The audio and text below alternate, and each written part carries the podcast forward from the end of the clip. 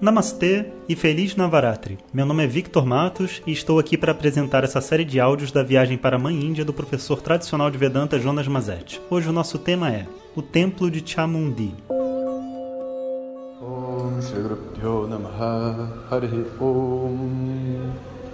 Bom dia pessoal.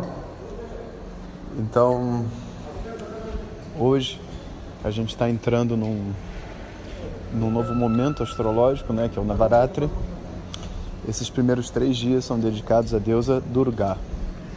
Durga representa as emoções, ela representa toda a ilogicidade da vida, representa o caminho não racional e traz para nós um entendimento a respeito de maternidade, de acolhimento, é, os nossos é, instintos mais profundos, né? não de, das nossas necessidades humanas básicas, mas é, daquilo que urge e nasce dentro da gente.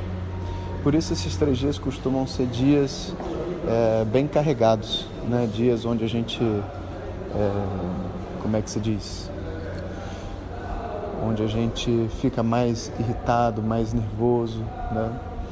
E dentro desse processo de encontrar a mãe interna, é muito importante que nesses dias a gente se deixe ficar assim. Essa irritação, essa energia faz parte. Hoje os alunos saíram cedo, fomos para o templo de Chamundi.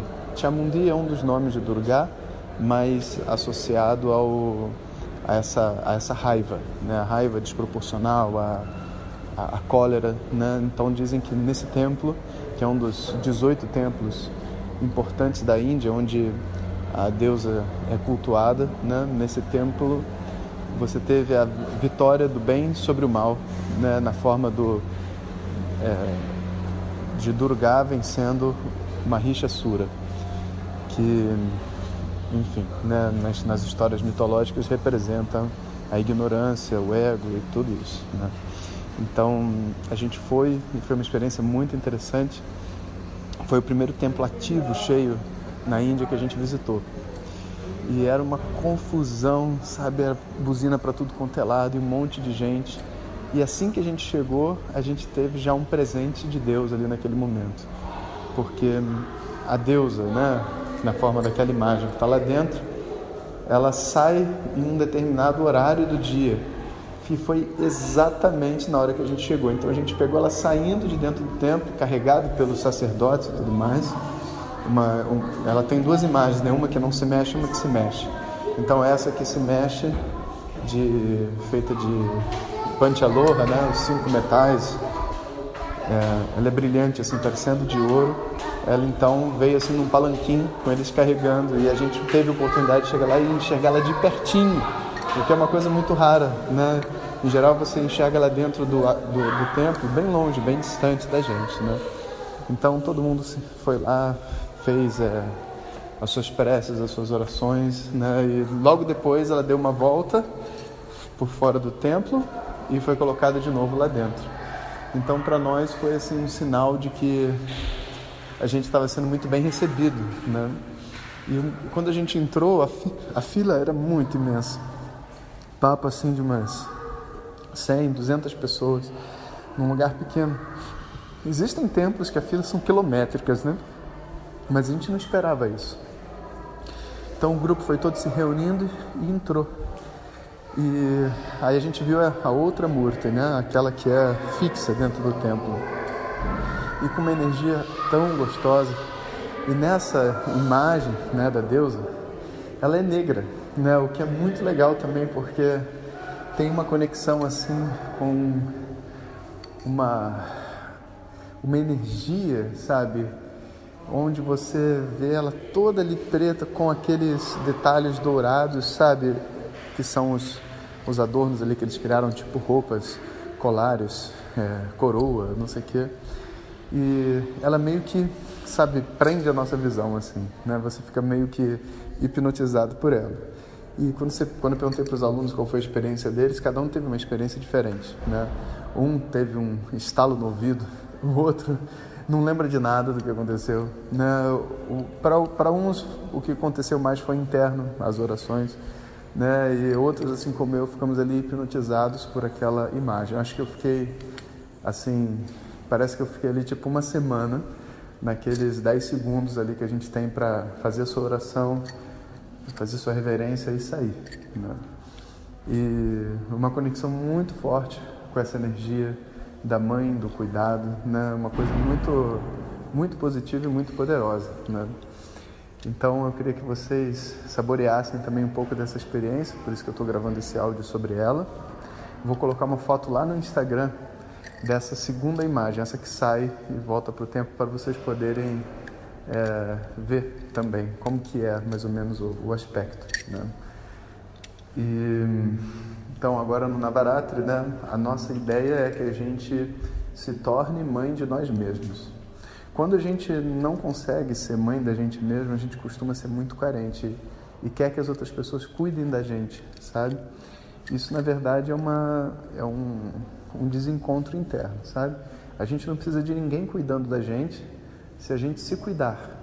Acontece que na hora que a gente, enfim, faz manha, entra nos nossos pontos fracos e tudo mais, e a nossa criança interna se manifesta com seus desejos, as suas, as suas chateações, enfesamento e tudo mais, a gente costuma externalizar isso, o que não é ruim, né? mas a gente acaba dando às pessoas o trabalho de resolver esse sentimento interno.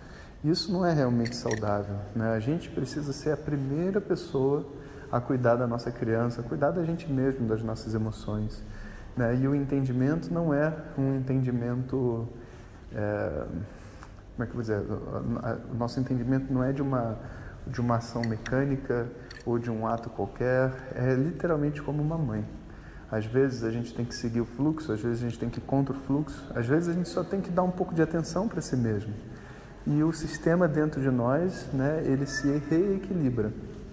Então, o, a purificação da figura da mãe interior, do pai interior e, e da criança é, na verdade, o que a gente diria como o Shaucham, né? a nossa, é, o nosso contato com uma limpeza e com uma clareza de mente.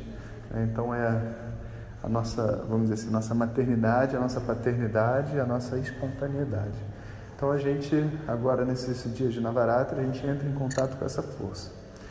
E para vocês que estão fazendo a meditação, vocês com certeza devem ter tido já algumas experiências durante a meditação, é, levando vocês para um, um estado de paz, né?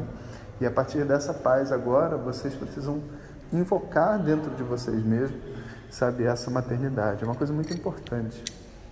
Eu sugiro até não só aos amigos que estão fazendo, mas a todos, né, que experimentem fazer uma meditação sem instrução nenhuma né? Simplesmente vai para um lugar que você possa ficar calmo, né? Pode botar uma música se te ajudasse, uma música sem letra, né? Só para deixar rodando ali de fundo e simplesmente se conecta com você mesmo, com a natureza, como se você tivesse querendo dormir, sabe? Mais com a coluna ereta, né? E experimenta onde que a sua mente vai naturalmente. Experimenta o diálogo interno de você com você mesmo diante das suas preocupações. Tudo isso é o princípio, a essência da meditação. Né? E, enfim, a gente vai desdobrando isso ao longo desse estudo de Vedanta, ao longo desses áudios, ao longo das meditações. Né? Esse é o nosso trabalho. Na verdade, a gente está se resgatando. Estamos nos tornando a mãe que a gente gostaria de ter tido, o pai que a gente não teve, né? e podendo fazer tudo aquilo que a gente gostaria de ter feito como criança. Esse é o nosso trabalho interno. E uma vez que a gente faz isso, a gente ganha, vamos dizer assim, o privilégio de ser um adulto livre, um adulto feliz. Seguimos em frente.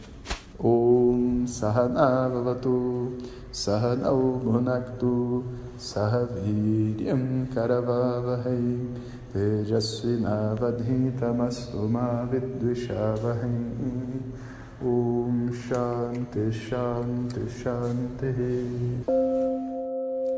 Se você quiser receber nossas mensagens diretamente no seu WhatsApp, peça para quem te encaminhou este áudio para compartilhar o nosso contato e nos envie a mensagem Quero Receber. Mais informações www.vedanta.com.br. Até o próximo áudio. Om Tat Sat.